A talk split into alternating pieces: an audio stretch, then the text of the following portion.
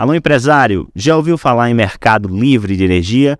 É a forma mais simples e eficiente que você tem para reduzir os custos da sua conta de luz. Acesse a Elétrica Energia e descubra como.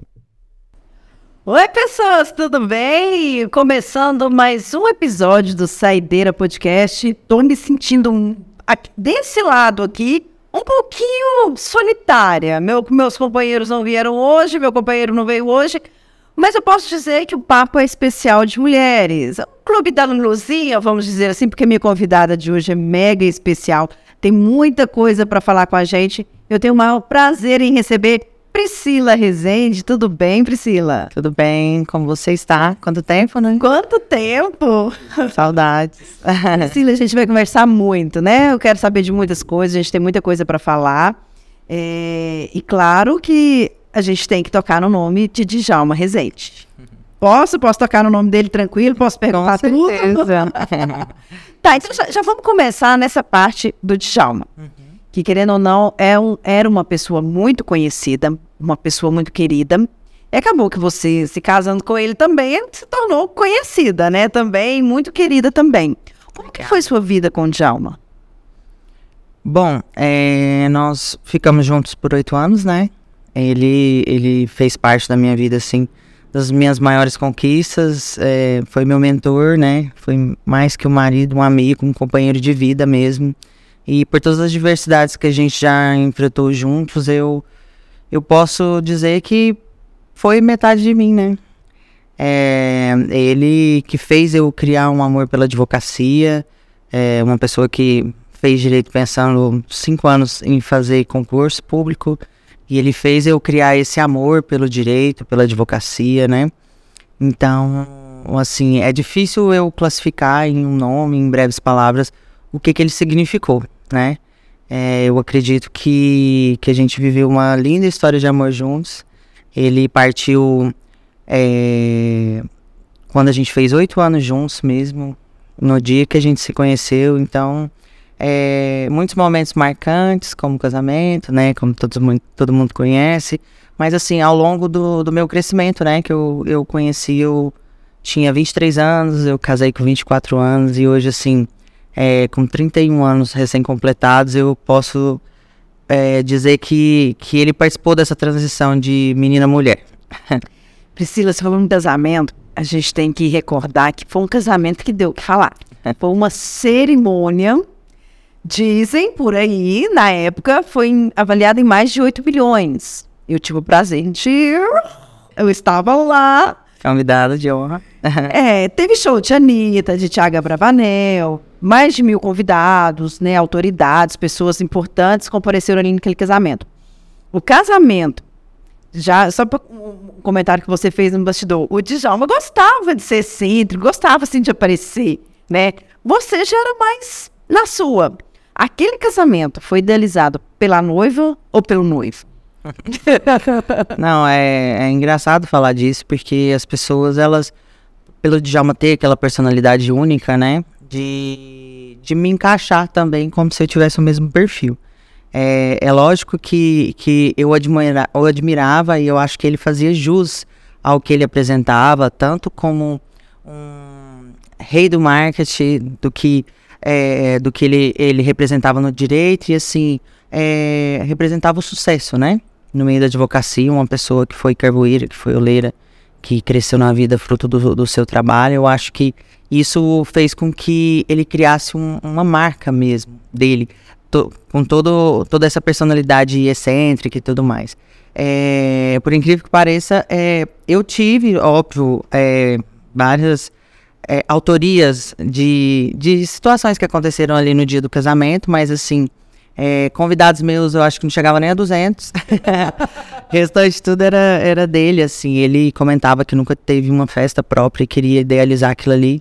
É, como convidados desde de, de, de a sua infância até ensino médio, onde ele fez escola agrícola, onde ele formou, onde ele foi secretário de obras, onde várias, vários lugares que ele atuou. Então, assim, foi muito bacana, assim, esse dia para ele, como uma realização mesmo de um sonho, de ter ali pessoas importantes, como você mesmo disse, mas é, a, a, querida que, que serviu o nosso café, que cuidava da nossa casa, né? Nossas secretárias. Então, é, ele se sentiu em casa. Então foi muito bom, assim, porque eu vinha com as ideias ele abraçava, ele, assim, a única coisa que ele pedia é que é, fosse num perfil mais palaciano, com dourado, que ele sempre gostou, enfim. Então foi um dia muito especial, assim, não só pela visibilidade, mas assim, a realização de um sonho mesmo meu e dele. E, e, e eu gosto de frisar assim que ali foi o melhor dia da minha vida, né? E com o falecimento ele acabou, a gente acabou fazendo o velório dele ali no, no dia 2 no céu do AB também, por incrível que pareça, é, praticamente a mesma quantidade de pessoas que estavam no casamento estavam no, no velório também, sendo um dia de é, feriado. E, e, ele ser agraciado assim com várias pessoas que, que despediram dele de uma forma tão sublime, assim, desde gente que ele ajudava com gorjeta, você via gente humilde ali, até pessoas importantes também. Então, assim, isso demonstra a grandeza que era o Djalma, sabe? É, tinham mais de 70 coroas de flores ali, homenagens, pessoas que vieram de longe. Então, assim, é, ele merecia todas as condecorações. É, eu vejo que, que as pessoas hoje elas estão muito preocupadas no pós, né? E a Priscila agora, que, que é viúva, que o Djalma partiu, ela vai fazer isso, ela vai fazer aquilo, ela vai seguir em frente e tal. A única certeza que eu tenho hoje, sendo bem sincera, assim, é que o tempo que nós estivemos juntos, eu dei o meu melhor. Eu cumpri a minha promessa e foi até uma coincidência triste ao mesmo tempo de, de me despedir dele ali no céu do AB, mas a promessa que eu fiz ali de amá-lo até o último dia de vida eu cumpri.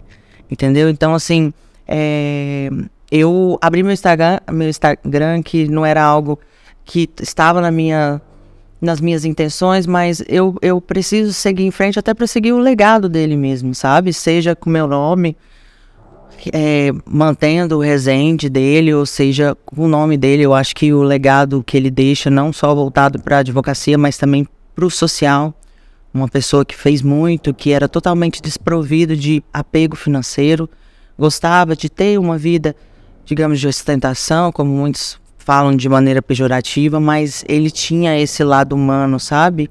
Ele conseguia ser chique na hora que era pra ser chique, é, ele conseguia ser humano na hora que precisava ser humano, competente na hora que precisava. Então, assim, esse legado que eu procuro buscar cada vez mais, sabe?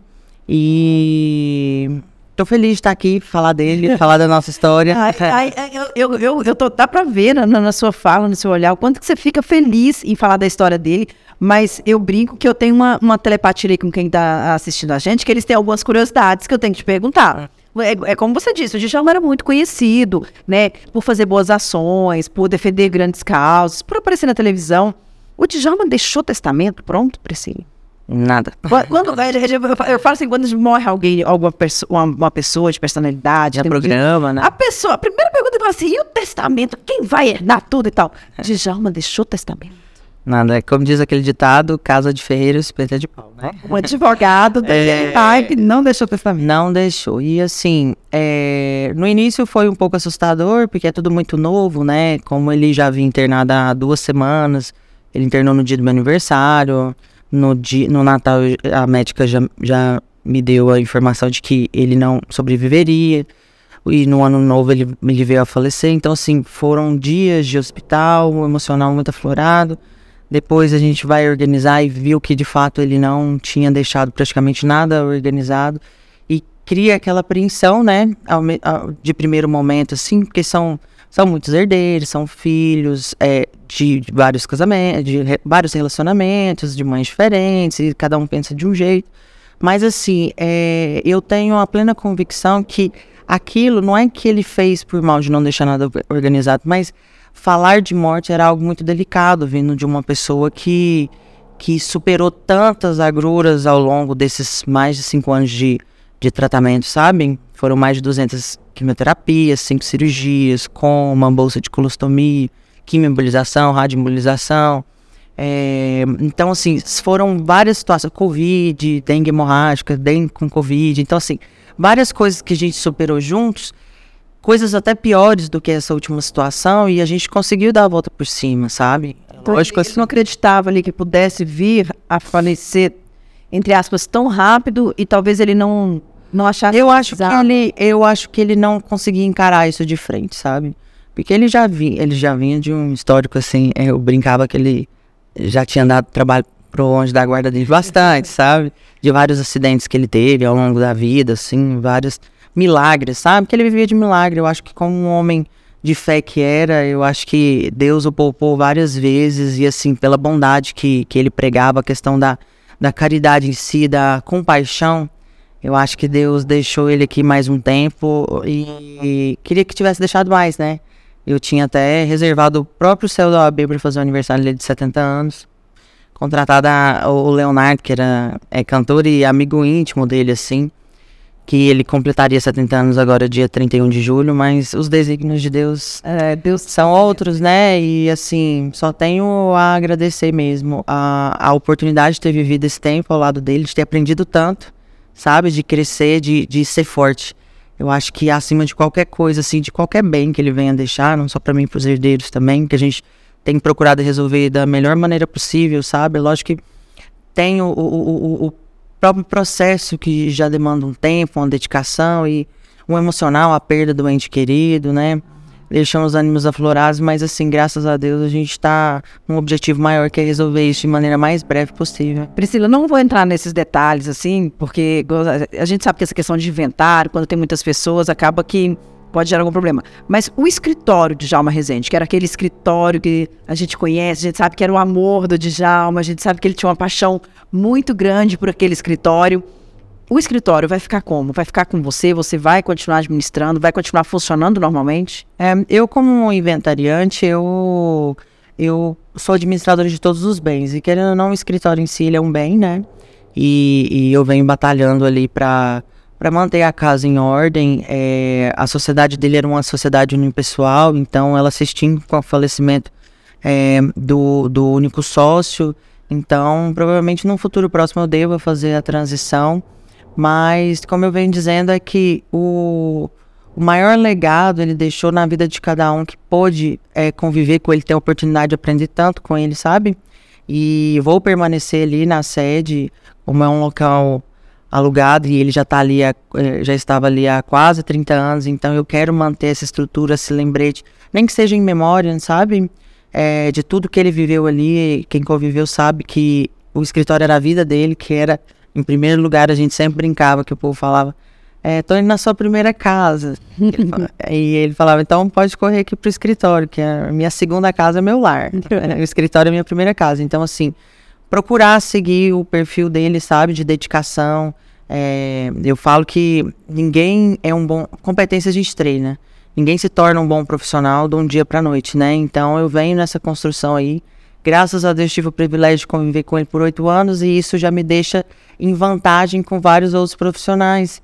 É, a, a gente não tem segredo, sabe? É, a gente via como era sido no trabalho, a dedicação dele, ele respirava o direito, era um cientista, né, da- do meio jurídico, então, assim, é, tem uma responsabilidade muito grande, que é carregar esse legado, mas independente de ter o nome ali na porta, o seu, o meu nome, o legado dele vai continuar vivo Querendo ou não, coração. o nome de Djalma Rezende vai, vai continuar com o peso que sempre teve, né? E eu tive, né, o prazer de, por, por duas vezes é, é, ter contato ali com o Djalma, que a primeira foi no casamento de vocês, né? Eu fui para fazer uma matéria, mas acabou que é, eu tava de convidada também, porque a gente aproveitou muito aquele casamento, uma festa muito bonita. Né? E depois eu tive a oportunidade de entrevistá-los na, na, na casa de vocês, que era uma matéria com o Rodrigo Faro, que ele foi fazer lá. E, e deu para ver, porque a gente chegou antes ali para poder conversar e tal. E, e co- como o Djalma era humilde, né? Aquele contato que, que você. É igual você falou, que ele tinha ali com as pessoas que trabalhavam na casa dele. Da, gente ir pra cozinha, de eu ir lá pra cozinha, porque tinha, tinha umas meninas lá que, que me conheciam, queriam me conhecer. A gente foi pra cozinha, e lá na cozinha a gente comeu, a gente conversou. Djalma deixou eu dirigir o carro dele, sabe? Então aquela coisa assim, aquela pessoa que Tipo assim, ah, você vem aqui, você tá em casa e tudo mais. A gente almoçou, foi um momento assim, bem incrível. E que eu confesso que eu, eu, eu não tinha tanto tempo assim de, de contato com pessoas, né, tão importantes. Eu confesso que eu, eu saí de lá impressionada. Eu falei, gente, puta, né, que pariu mesmo, literalmente. Que humildade. E depois eu, eu, eu tive a oportunidade, nesse período, de aprofundar na história, de saber, igual você falou, de, ser, de, de descobrir que ele era uma pessoa muito caridosa, uma pessoa que gostava de ajudar. E nesse, nesse período do câncer, também ficou muito visível, porque ele teve um contato muito grande com o Hospital do Câncer em Barretos, né? Ele teve tratamentos lá e tudo mais.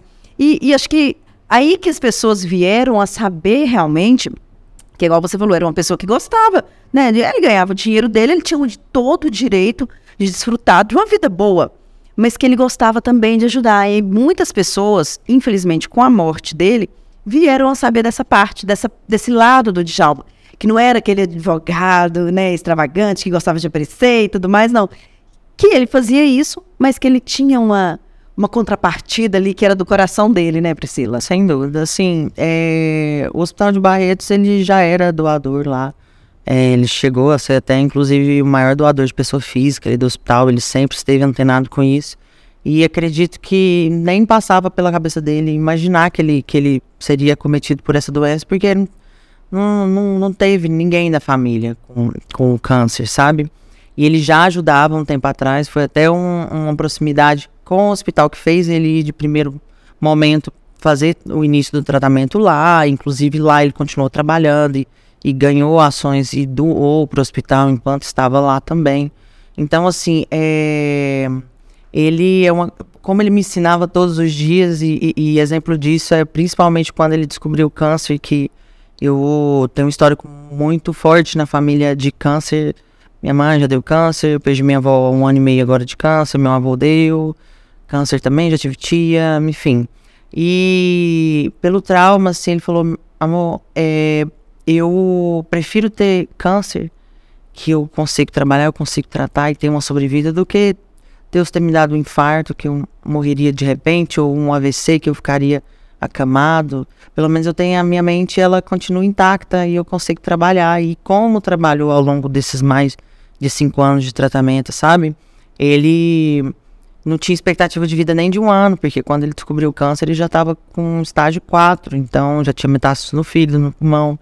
E ele o tempo todo acreditando, a gente sempre batalhando, sabe?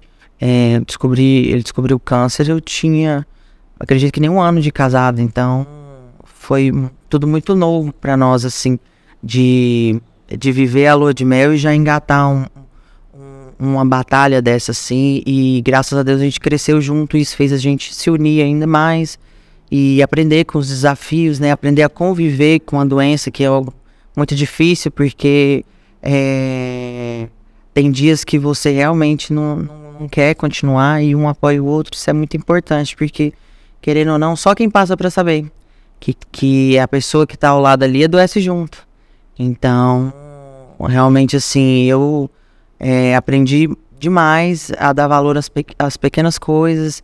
E eu até disse num, numa conversa que eu tive recentemente que eu aprendi o, o, que ser e o que não ser, sabe? Então eu vejo o quanto a dedicação dele era algo importante e é, vai ser importante para minha vida, mas o quanto aquele ditado de você batalhar para você ter dinheiro e depois você gastar seu dinheiro para ter sua saúde. Então isso me marcou muito, assim, vendo o quanto ele priorizava o trabalho, mas ao mesmo tempo a saúde também tem que caminhar junto, sabe? Saúde mental, que a gente vive num mundo doente, né? E você não perder a sanidade mental, que é uma das coisas mais difíceis, porque lidar com o mundo hoje não tá fácil, com, com as agruras que a gente tem que, que conviver, como o Covid, que, a Covid que veio repentinamente, você aprendendo a lidar com essas adversidades assim e amadurecer é, e, e, e, o sofrimento, eu acho que o suportar, a gente não, não aprende lendo livro, nem vendo a vida do outro, a gente aprende é, é, é vivendo ali. Então, é, são desafios, né? Eu só tenho a agradecer. Eu falo como eu sou grata de ter vivido porque ao lado dele, porque nesses 31 anos eu falo que a minha alma acabou ficando velha. Porque você, você aprende tanto com a, o exemplo, sabem? Que isso eu vou levar pelo resto da minha vida. Priscila, é, quando você começou a namorar o Djalma, quando vocês se conheceram, resolveram casar, você sofreu muito preconceito, muito julgamento pela diferença de idade, por questão financeira? Você chegou a sofrer alguma, algum momento assim, presenciar algum, algum algum preconceito na relação de vocês? Sem dúvida, né? A gente sofre preconceito por. Por ser mulher, a gente já sofre preconceito. É, assim, você, você é julgada. Se você se cuida, as pessoas já te taxam como fútil. Se, porque ou é bonito ou é inteligente. As duas coisas não, não dá certo. Se você tá num cargo de importância e você tem um rostinho bonito ali, é porque você tem relacionamento com alguém. É porque nunca acreditam na sua capacidade, sabe? E aí, com a diferença de idade também não é diferente, né? É, eu acho que, que o período que eu mais sofri foi da visibilidade do casamento em si, porque começou a se tornar um super evento e, aquela responsabilidade de ter que dar tudo certo. E eu com 24 anos recém, recém-completados e, e sofrendo ataques de tudo quanto é jeito, porque é impressionante como as pessoas têm certeza de algo que elas não fazem a menor ideia. Elas nunca te viram vida. Elas usam coisas assim, te subestimam, te pregam é, é, é, peças assim que você fala, meu Deus, é impressionante como as pessoas têm necessidade de opinar a vida do outro, né? Então, eu sofri muito naquele período, depois que... E são fases, né? Ele, a gente começou a namorar, aí noivou, aí será que vai casar, aí casa, aí será que vai ter filha, aí adoece, não, agora vai largar. Aí passa um ano, não, agora vai largar. Aí tem alguma dificuldade financeira, não, agora vai largar certeza. Aí fica até o fim. Aí na partida você ainda tem que sofrer com outros julgamentos: se vai ser feliz, se vai não vai. Se, se tá trabalhando, o povo fala. Se tá chorando em casa, o povo fala. E que não consegue superar. Se você demonstra força e vai trabalhar, o povo julga que que você, não tá, tá sofrendo. sofrendo e você é novinha e você vai fazer isso, que você vai arrumar outro, que você. Sabe? Tipo, as pessoas, elas, elas não vivem o propósito, sabe? Qual que é a coisa mais importante? É que eu cumpri o meu propósito de vida com Djalma. E eu tenho uma vida e eu tenho que seguir a minha vida. Tem gente que depende de mim, sabe? Eu tenho uma família, eu tenho, eu tenho uma profissão, eu, que ele a vida inteira é, é, principalmente na reta final, ele, ele, ele era o maior incentivador dos meus sonhos, dos meus objetivos, sabe? Ele queria me ver crescer. Então, assim, seria indigno da minha parte me afundar numa solidão, embora eu ainda sofra. É, tá super recente, tem pouco mais de dois meses. Mas, assim, é, se a gente não se fortalecer e, e, continuar a vida, o mundo te engole. Porque hoje sou eu a viúva, amanhã é a fulana, é a cicrana, é outra ali que aconteceu alguma coisa diferente, você cai no esquecimento e, e te afunda e pronto, e resta a pena. E eu não preciso da pena de ninguém, eu, eu sei trabalhar, eu sei correr atrás dos meus objetivos. Eu falo, nenhum dinheiro vale a paz da gente. E se tem uma coisa que ele me ensinou foi a correr atrás dos objetivos, aproveitar as oportunidades. E é isso que eu venho fazendo, sabe? Eu tenho a consciência tranquila que, que ele foi feliz ao meu lado, que a gente enfrentou várias coisas juntos, um do lado do outro. Quando ele faleceu, eu, ele faleceu nos meus braços e assim, é, eu e ele, como sempre foi. Você tava só, só, vocês dois lá no momento? Só porque ele já vinha, ele já vinha tendo piora, né? E aí eu preferi que ele ficasse no hospital para ter um conforto maior, para não sentir dor. E, e então foi a nossa virada de ano foi um pouco delicada e aí quando foi no dia primeiro mais ou menos às 8 horas da noite, ele faleceu. Mas foi bom esse momento, assim, é, é algo traumático para mim ainda, mas foi muito marcante porque foi o encerramento de um ciclo muito lindo ali. Eu tenho certeza que ele foi feliz ao meu lado e, e que eu dei o meu melhor, sabe? Então, por mais que as pessoas queiram pregar algo ao contrário ou queira deduzir isso ou aquilo, eu sei o que eu vivi.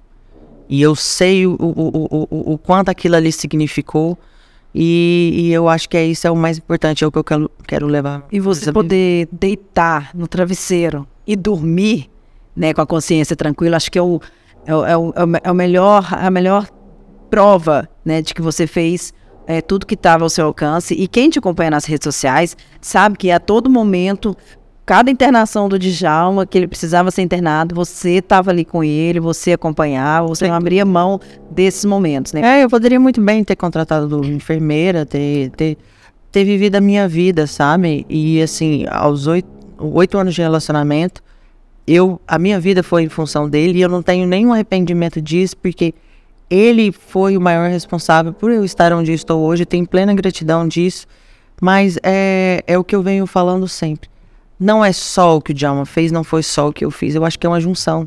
Casamento é isso, é um do lado do outro, você se torna um só, um apoia o outro em todos os aspectos, entendeu? Então não teve, ah, você só é isso por causa dele, ou ele só viveu tanto tempo por sua causa. Não tem isso, é um conjunto. Eu acho que relacionamento é, é você somar, né? É você fazer realmente a diferença na vida do, do outro. E eu cumpri, eu acho que o maior incômodo das pessoas é, é, é, é, é o fato de você se mostrar forte, sabe? Se mostrar capaz. Elas saberem que você cumpriu o seu papel bem e elas não têm. elas têm que caçar algum lugar, alguma coisa para atacar. É, e assim, é, eu acabei de fazer 31 anos, né? E tenho uma vida pela frente, assim. Por mais que a gente. Eu vivi esses dois meses aí achando que a minha vida ia acabar. E de, e de fato a gente pensa isso. Uma pessoa que eu sempre troco ideia é a Fernanda Arcanjo, que passou por isso, e tantas outras amigas que passaram, que a gente dialoga e, e, e, vê que a gente acha que não vai suportar mais, que a gente não vai viver. E como a Fênix a gente ressurge porque nós somos mulheres sem fortes. É, desse jeito. Batalhadoras e, e, assim, eu só quero cada vez mais dar orgulho, que eu sei que onde ele estiver e eu sei que ele tá no bom lugar, ele vai ter orgulho da esposa que ele teve. Então, para agora a gente vai entrar na esposa, na Priscila Rezende, advogada. Você é especializada em que área, Priscila? Eu me especializei em processo civil. É, hoje no escritório a gente tem mais atuação na área agrária, sucessões, família, imobiliário, pegando um pouco de leilão judicial, extrajudicial. Eu quero, eu venho, a gente vem reestruturando o escritório, né? Pra, eu acho que nada do que a gente faça a gente vai ter a cara do Djalma, mas eu tô fazendo um memorial ali, é, onde era a sala dele, porque passe quem passar ali, melhore quem melhorar. Eu acho que ninguém vai chegar à altura dele porque ele era único. Ele tinha a sua personalidade, a sua forma de trabalhar única, era um advogado completo. A gente se inspira, mas é, ser como ele ninguém vai conseguir ser. Então eu fiz o memorial.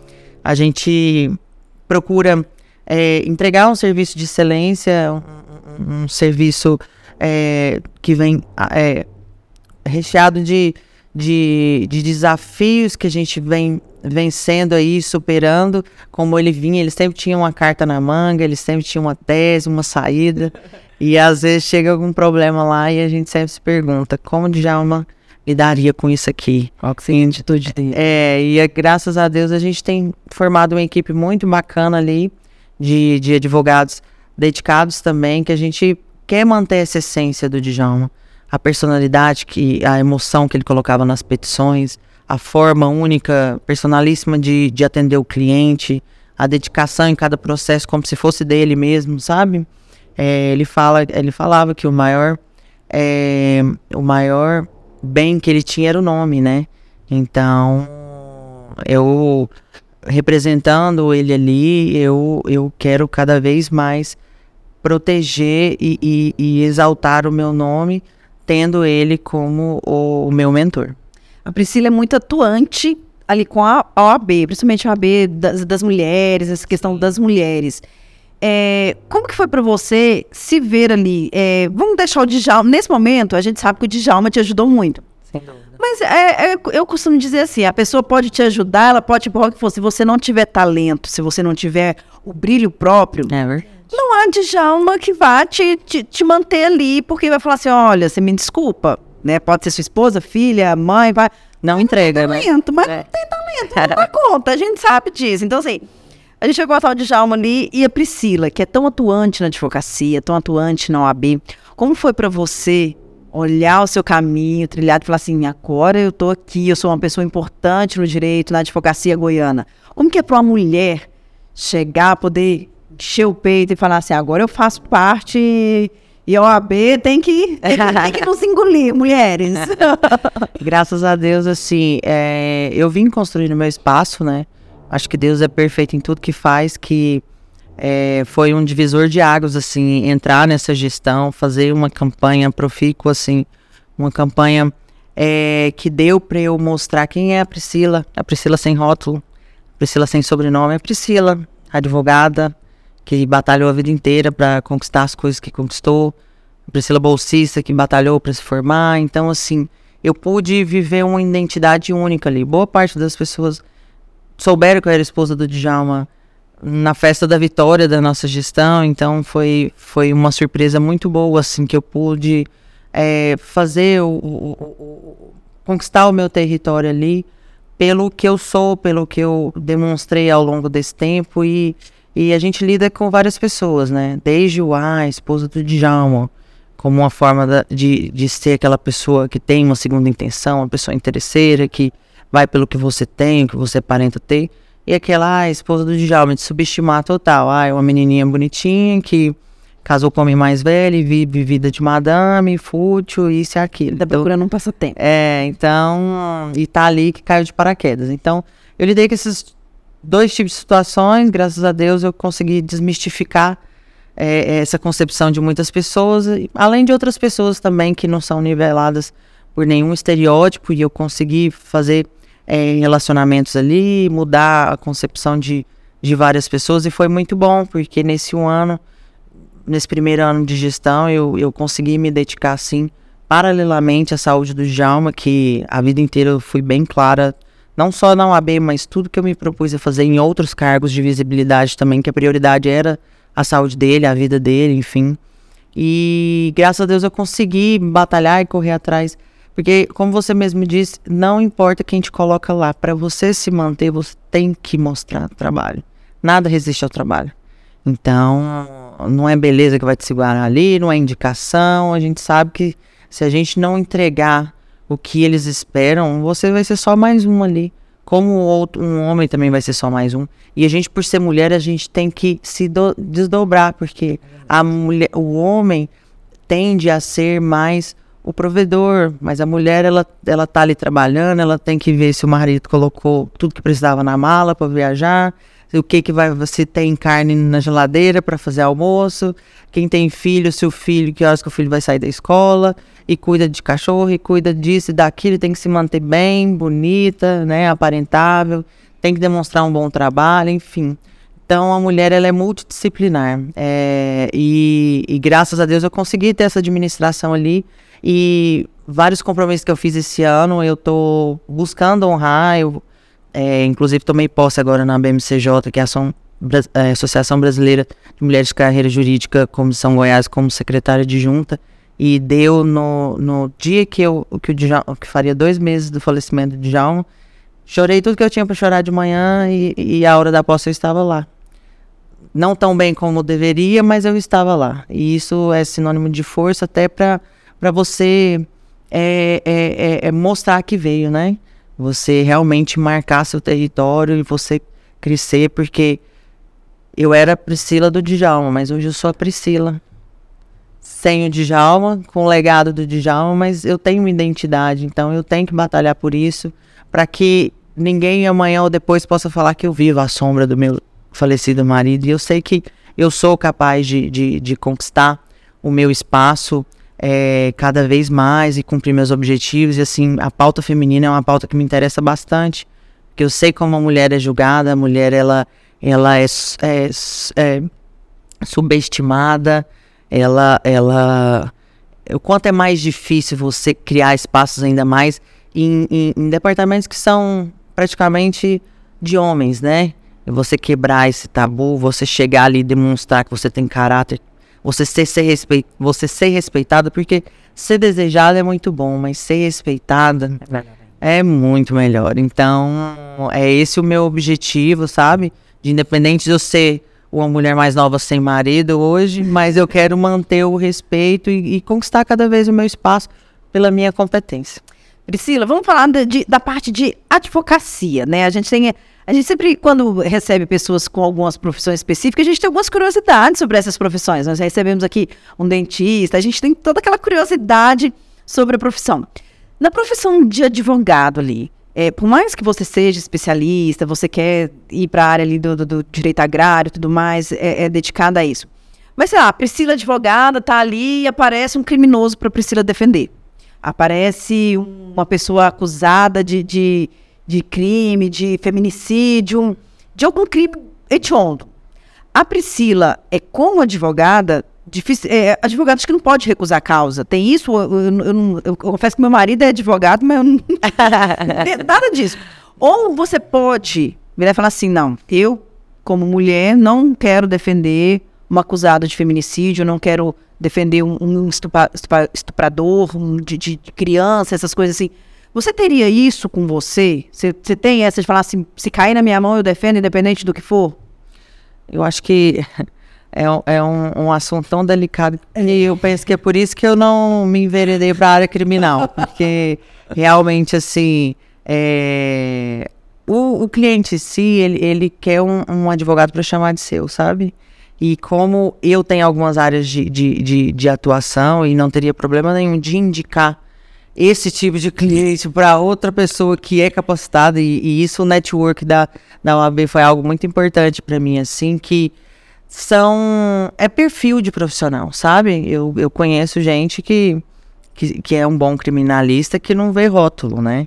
É ver ali um serviço e pronto. É porque querendo ou não todo mundo tem direito à defesa né? Sem, todo mundo tem todo esse mundo. direito. A advocacia pública tá aí para isso também Justamente. né? Então assim por mais que às vezes a gente vê algum, algum autor de, de um crime hediondo, ele, ele é trocado por um monte de advogado, mas alguém vai ter que defender.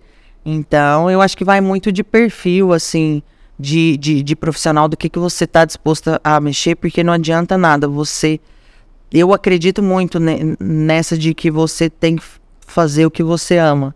Então, o que me faz feliz é o direito agrário, é o direito de sucessões, que eu gosto muito de, Agora, vivendo isso no inventário, não sou advogada da minha própria causa, porque eu acho que o emocional abala muito, mas é uma área que me interessa muito.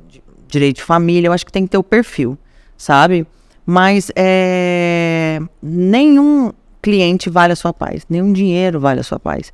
Então, a partir do momento que você não vai se sentir confortável de tocar aquela ação ali, e acontece às vezes de ser uma pessoa que você não coaduna com as ideias, que você não concorda com, com o perfil, e que você fala, olha amigo, eu posso te indicar para outro bom profissional, mas eu mesmo faço esse tipo de serviço e tá tudo bem.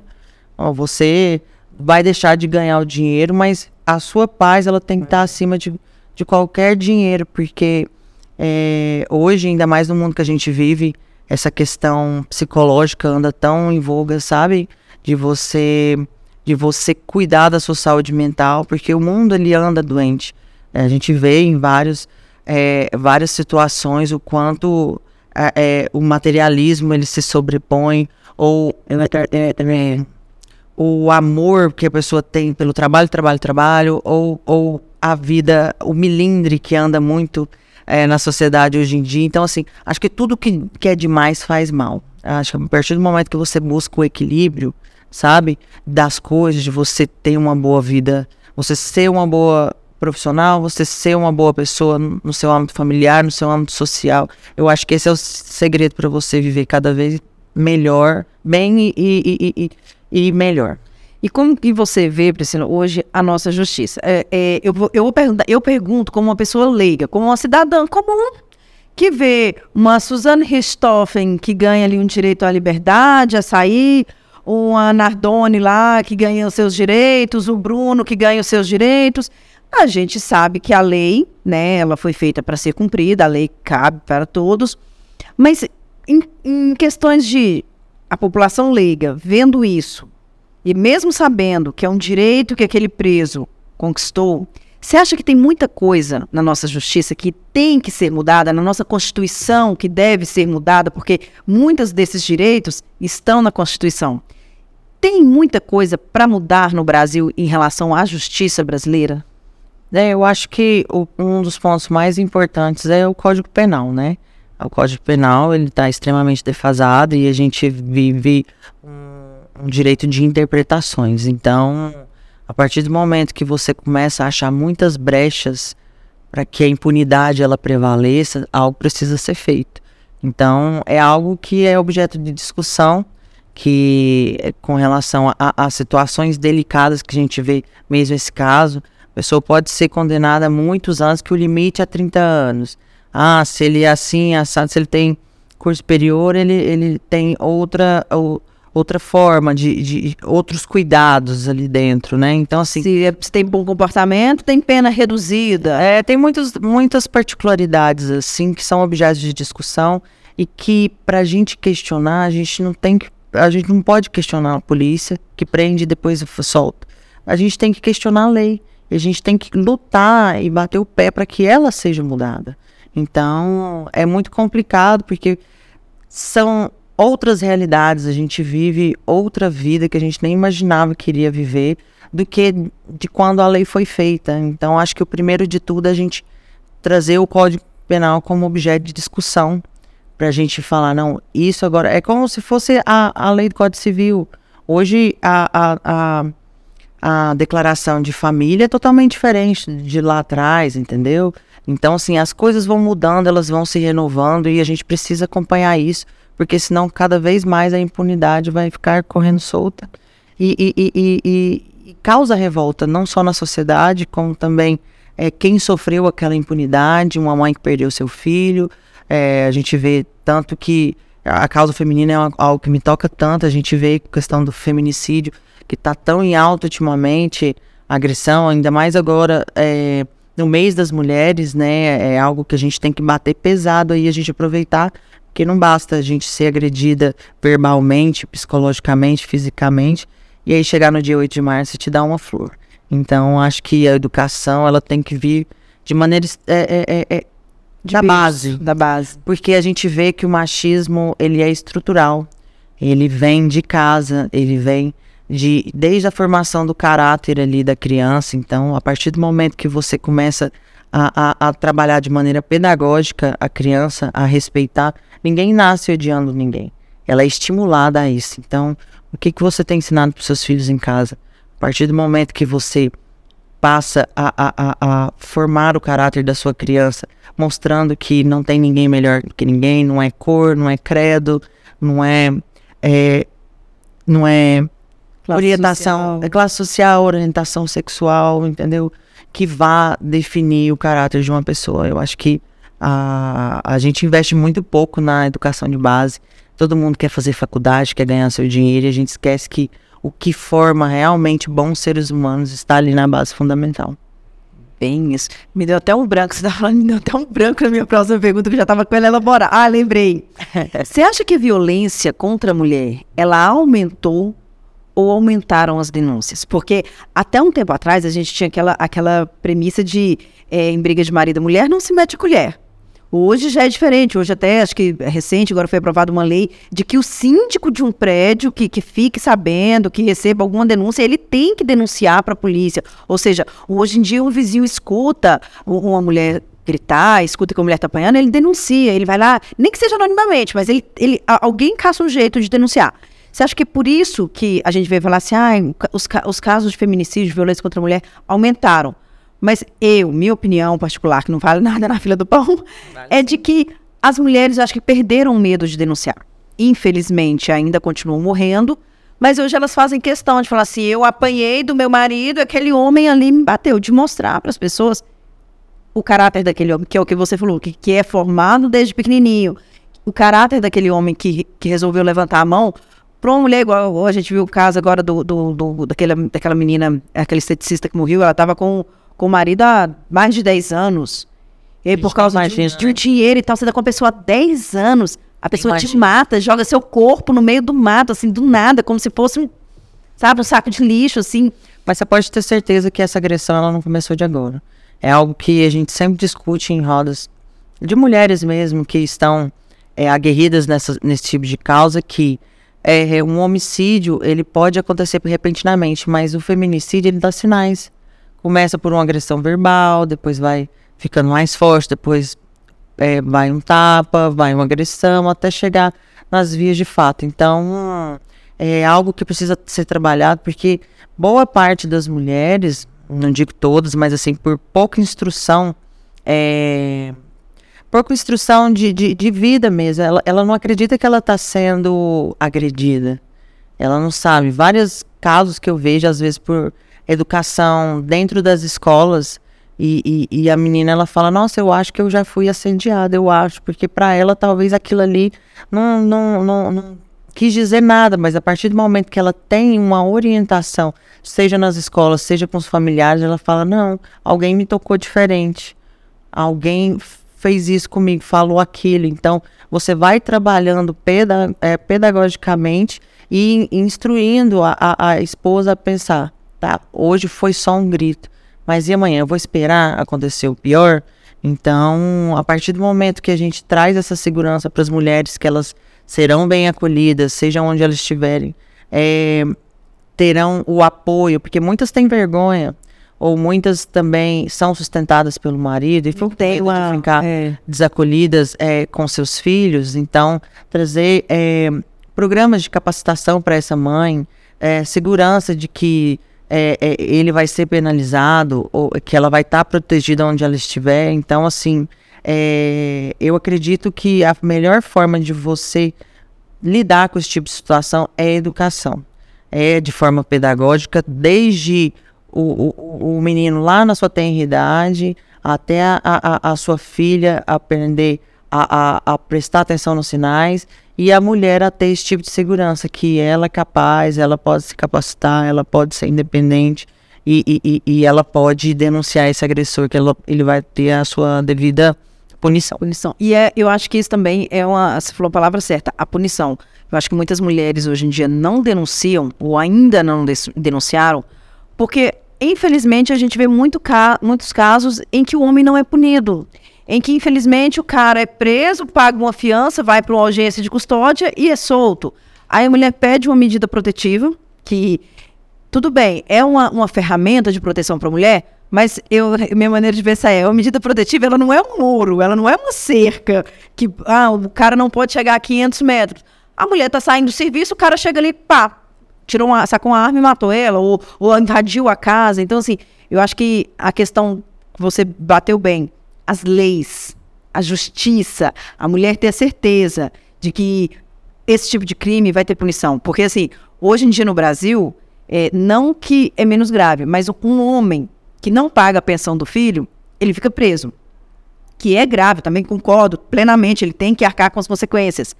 Mas a não pagar a pensão de um filho, com matar a mãe do seu filho e o seu filho junto à sua filha, que é vários casos que a gente vê, esse cara não fica preso. Ele, ele passa por uma audiência de custódia e vai ser solto. Ou daqui ele vai cumprir uma pena, sei lá, de dois, três anos, vai ter uma redução, vai ter um habeas corpus, vai ter alguma coisa.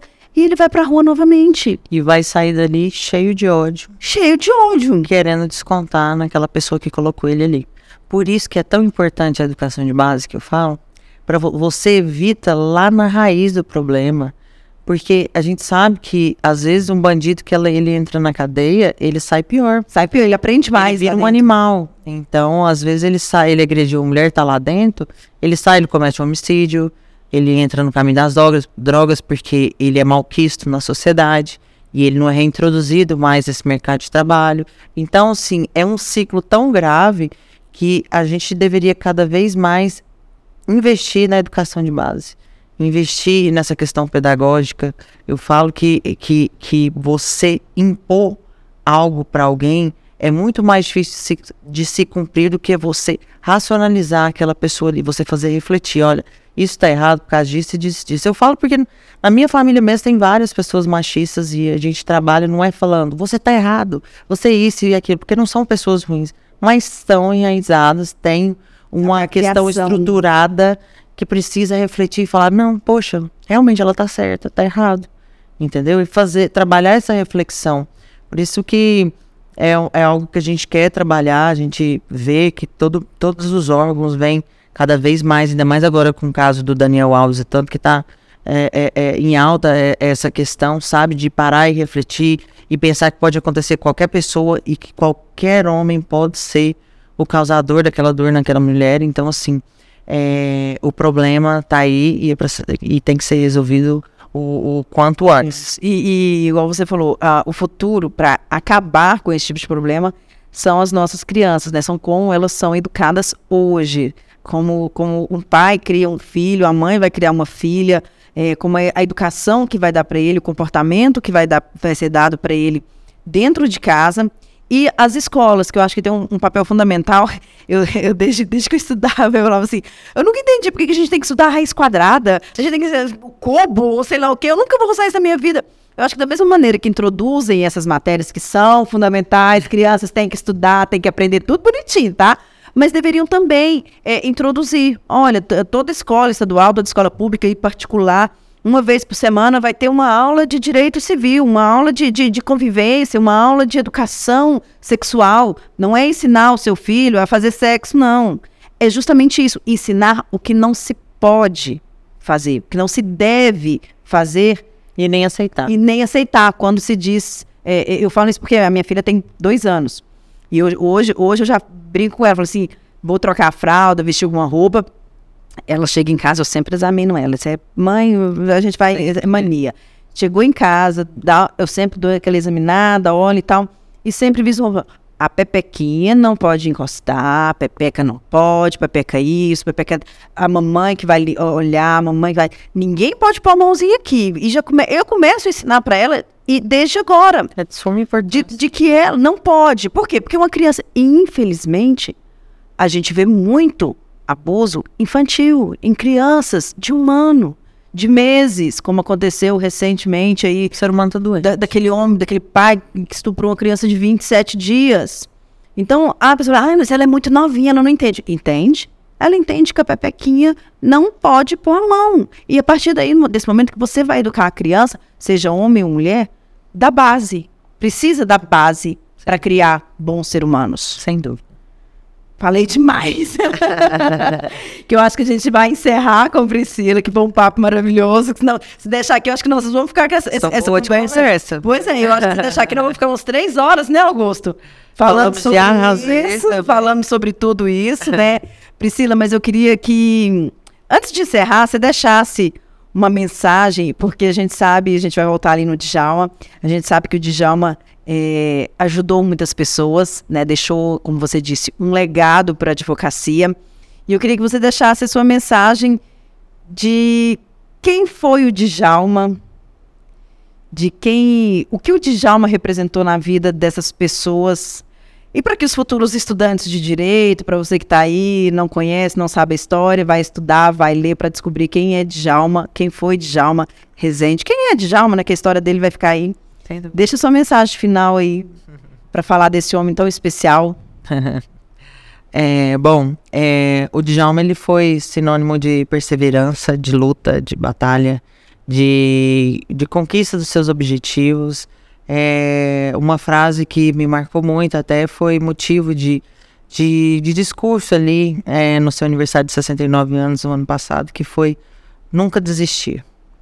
Eu vejo que, que as pessoas elas não alcançam seus objetivos porque elas desistem.